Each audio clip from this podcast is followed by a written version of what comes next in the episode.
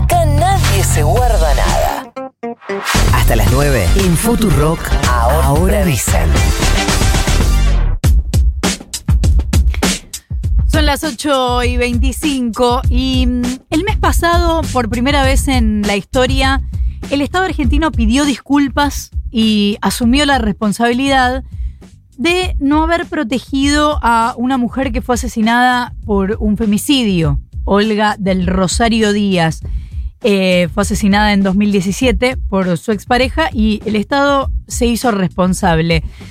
Pero esta es otra pandemia que no termina. En los primeros tres meses del año hubo más de 70 femicidios, dos transfemicidios, seis femicidios vinculados. Pero si hablamos de toda la pandemia, hay mucho para hablar al respecto. Vamos a hablar de todo esto con Elizabeth Gómez Alcorta, ministra de Mujeres, Géneros y Diversidad.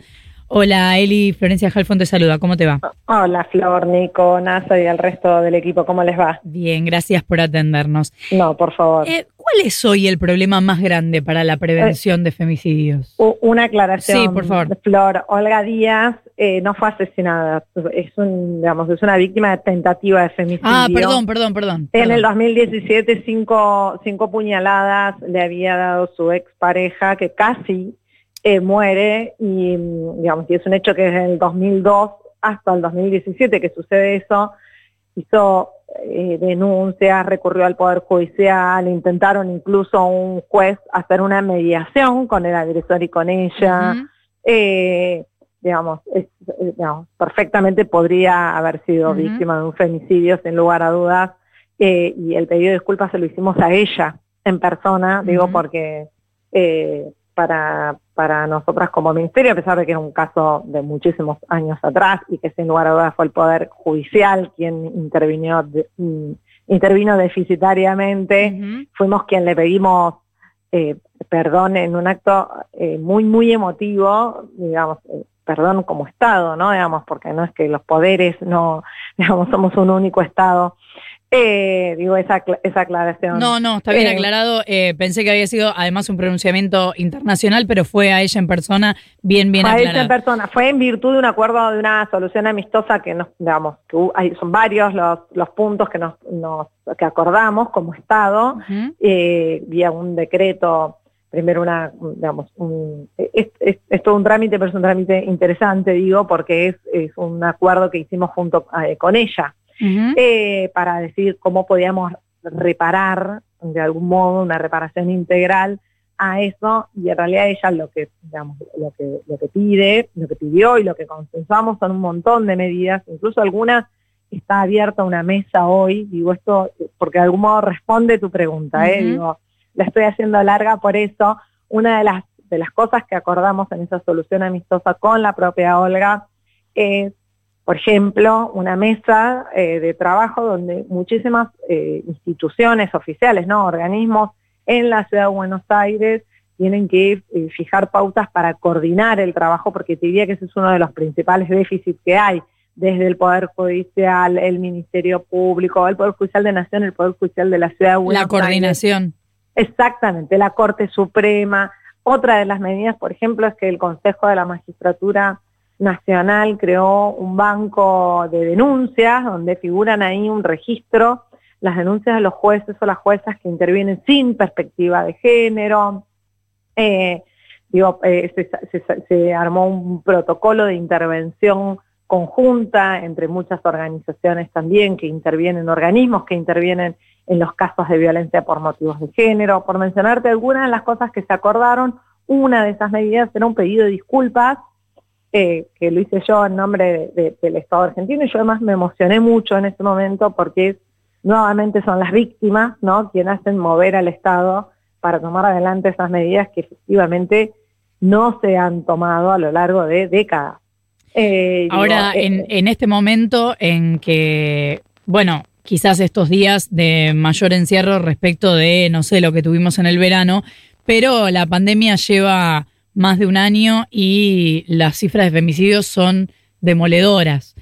¿Qué, Sí. qué es lo que está fallando hoy?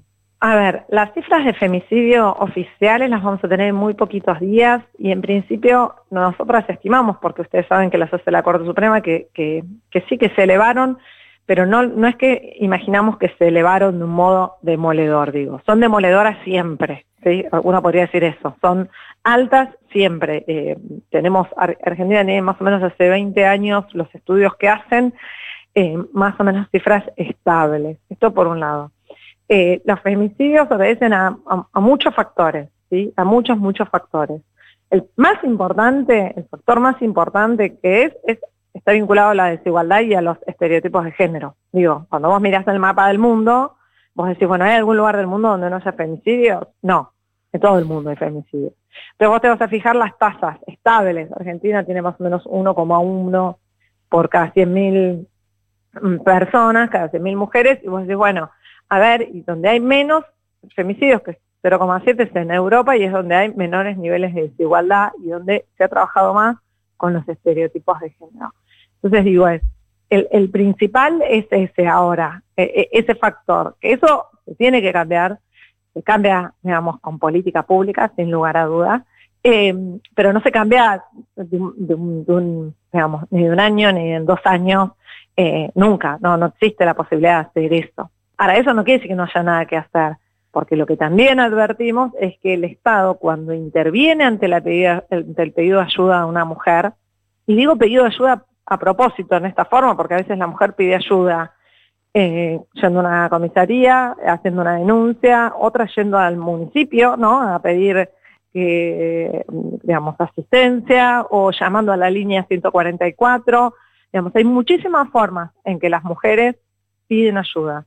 Y ese momento es fundamental porque cuesta mucho que las mujeres pidan ayuda. ¿sí? Eh, entienden que, que no tienen nada que hacer, se sienten solas, creen que, tienen que tolerar eso porque es lo que les pasó a ellas durante muchísimo tiempo o a su familia, porque, no, porque piensan que no van a poder darle comer a los pibes, etcétera, etcétera. Cuando le pide ayuda al Estado, el Estado durante muchísimo tiempo intervino en general mal. Mal, ¿por qué? Porque intervino fragmentadamente, es decir, no se comunica el Estado entre sí, yo siempre digo como si fuese archipiélago, no hay un único lugar en donde se registran los pedidos de intervención o los pedidos de ayuda y eso hace que las respuestas muchas veces sirvan, pero muchísimas veces no sirven. Digo, tenemos, eh, pongo el ejemplo de Úrsula, ¿no? Digamos, donde vos tenés tres mujeres, Úrsula, y dos más que habían denunciado al mismo agresor, al mismo agresor, por distintos hechos, todos vinculados a violencia de género, y el Estado no tiene capacidad digamos, no, es con lo que estamos trabajando, estamos trabajando eso con los poderes judiciales, con la no tiene la capacidad, no lo tuvo hasta ahora, para poder intervenir conociendo toda la situación, a veces vinculados a los agresores, a veces vinculados a la, a la, digamos, a, la víctima. Eh, eh, hace muy poquitito, Flores, estuve con la mamá de Paola Tacacho. Paola Tacacho, recordarán esa, esa docente que se obsesiona, un alumno y que durante cinco años la amenaza, la persigue, la acosa, hasta que finalmente la mata y es víctima de un femicidio. La cantidad de lugares a los que asistió Paola, digo, policías, fiscalías, oficinas de la mujer, de judiciales, fue a, los departamentos de, digamos, especializados de las policías y el Estado no respondió. Eso es lo que quiere decir. Fue a en pocos casos conozco yo donde una víctima ha intentado intervenir en distintos lugares, yendo a la oficina, tienen como una oficina de violencia doméstica. Eh, digo, entonces, parte de lo que nosotros estamos trabajando ahora, y yo creo que es el cambio más importante, es en crear un sistema, en realidad ya está creado, es en unificar toda esa información, sea de donde sea que venga el pedido de ayuda. Y sí, porque si les estamos pidiendo que vayan a denunciar, eh, es lo mínimo que se puede hacer. Em, sí, pero digo, hay que pensar que las policías dependen de cada provincia, que los poderes judiciales dependen de cada provincia, que los las intervenciones que hace. Sí, pero hay un montón de delitos por los cuales eh, las policías se comunican, los gobiernos se comunican, ¿no? el poder judicial se comunica con. Bueno, eh, digo, esta también podría ser un caso. No quiero eh, dejar pasar porque nos queda poco tiempo, pero eh, hay mucho para preguntar. Se cumplieron dos meses de la desaparición del joven trans Tehuel de la Torre. Es un caso con poca visibilidad, quizá porque se trata justamente de un chico trans. Hay un informe del año pasado de Naciones Unidas que dice que casi todas las personas trans del país viven en la pobreza o la indigencia.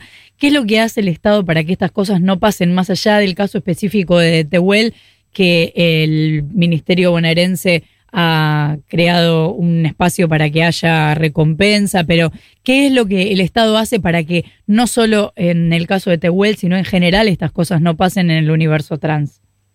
Bueno, primero decir que si bien es un caso, es lo que vos decís, es una, eh, eh, no, es un caso singular, sí, es un caso, pero efectivamente muestra Tehuel ese nivel de, vulneración de parte, digamos, eh, del Estado respecto de toda la población travesti trans.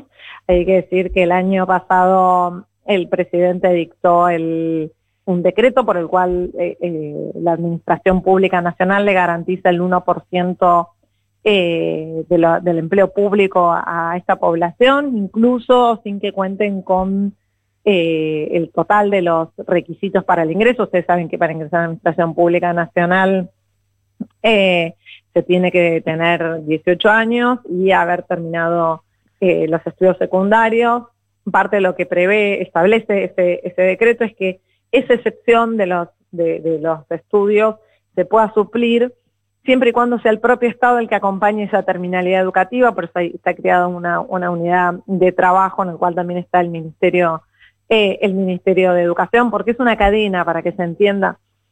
Para el que tenga un rato y tenga ganas, eh, la semana pasada, justamente el 17 de mayo, que se cumple el día de, de la visibilización LGBT, eh, se llevó adelante un, digamos, un encuentro Flor de la B con Alba Rueda, que es la subsecretaria de, Diversidad del Ministerio, está en YouTube, en, el canal del Ministerio, que explican por qué, por qué, esto que vos decís, por qué están en la pobreza, por qué el único eh, destino posible pareciera ser la prostitución y la muerte a los 40 años. Y lo explican de un modo espectacular, cuando son excluidas de los propios hogares, son excluidas del sistema educativo, excluidas del mercado laboral, lo que les queda es eso, la prostitución y la muerte.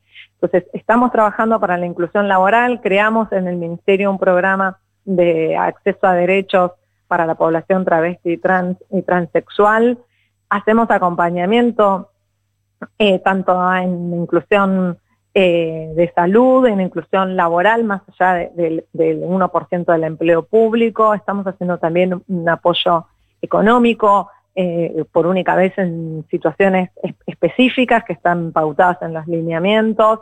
Eh, estamos promoviendo políticas de diversidad en todo el país. Esta es una de las tareas que este año el Ministerio está haciendo, que es, por decir así, federalizar la agenda de, de diversidad y sobre todo promover eh, que, digamos, que haya cupos laborales trans en todo el país, no solamente en la Administración Pública Nacional, hay muchas provincias que lo tienen y hay muchos municipios que lo tienen. Lo que nosotros estamos buscando es que esa sea una política que llegue a cada rincón del país. Eh, y efectivamente, otra de las cosas que estamos haciendo es también promover el acceso a derechos, eh, el hecho de digo, en el caso puntual de Tehuel visibilizándolo, es cierto que no se, social y culturalmente no, no, se, no se percibe eh, el mismo interés por la búsqueda cuando está desaparecido un joven travesti que, una mujer. Entonces, para nosotros es una tarea la visibilización. En los otros días presentábamos el Plan Nacional de Igualdad en la Diversidad, el Ministerio en la Casa Rosada, y lo hacemos con una foto eh, de Tehuel, eh, este, esta charla, este, este, encuentro entre Florencia de la B y Alba Rueda, también lo hacemos con una foto, es parte de nuestra política porque visibilizar esto eh, implica, digamos, además de, una obligación ética, un modo también de, ah, visibilizar eh, la, la,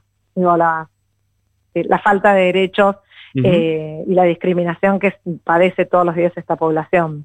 Eli, Nico Filetiro te saluda, ¿cómo estás? Hola Nico, ¿cómo Quería eh, consultarte porque em, fuimos conociendo distintas medidas que se tomaron para, lógicamente, paliar el impacto de la pandemia y también sabemos que tareas de cuidado, organización de la casa, incluso la economía de la casa cae directamente sobre las mujeres siempre. Eh, quería saber si te parecían que eh, faltaban políticas más enfocadas en, la, en las mujeres para atender justamente todo esto que recae sobre ellas?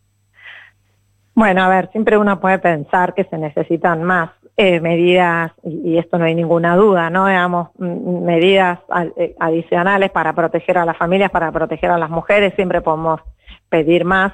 Sin embargo, yo estoy convencida que, el gobierno, en el gobierno nacional estamos haciendo un esfuerzo muy grande y frente a cada momento en que hemos tomado medidas sanitarias de restricción de circulación, vinieron acompañadas, y esto hay que destacarlo, siempre vinieron acompañadas eh, de, medidas que estén vinculadas a la protección de las familias y de las personas. Creo que ahí el hecho del, incremento en la tarjeta alimentar, el incremento del monto del salario complementario para eh, ciertos sectores, como el sector de la salud, que ustedes saben que es un sector absolutamente feminizado, eh, las licencias, y para mí esto es una política que no tiene que ver en cuanto a lo monetario, pero sí a las tareas de cuidado específicamente, que es lo que me está preguntando Nico, eh, la, la, licencia para eh, quien cuida eh, a, niños o niñas en edad escolar cuando, mientras no haya clases sigue vigente, ¿no? Entonces esto me parece que es una, una medida que apunta justamente a,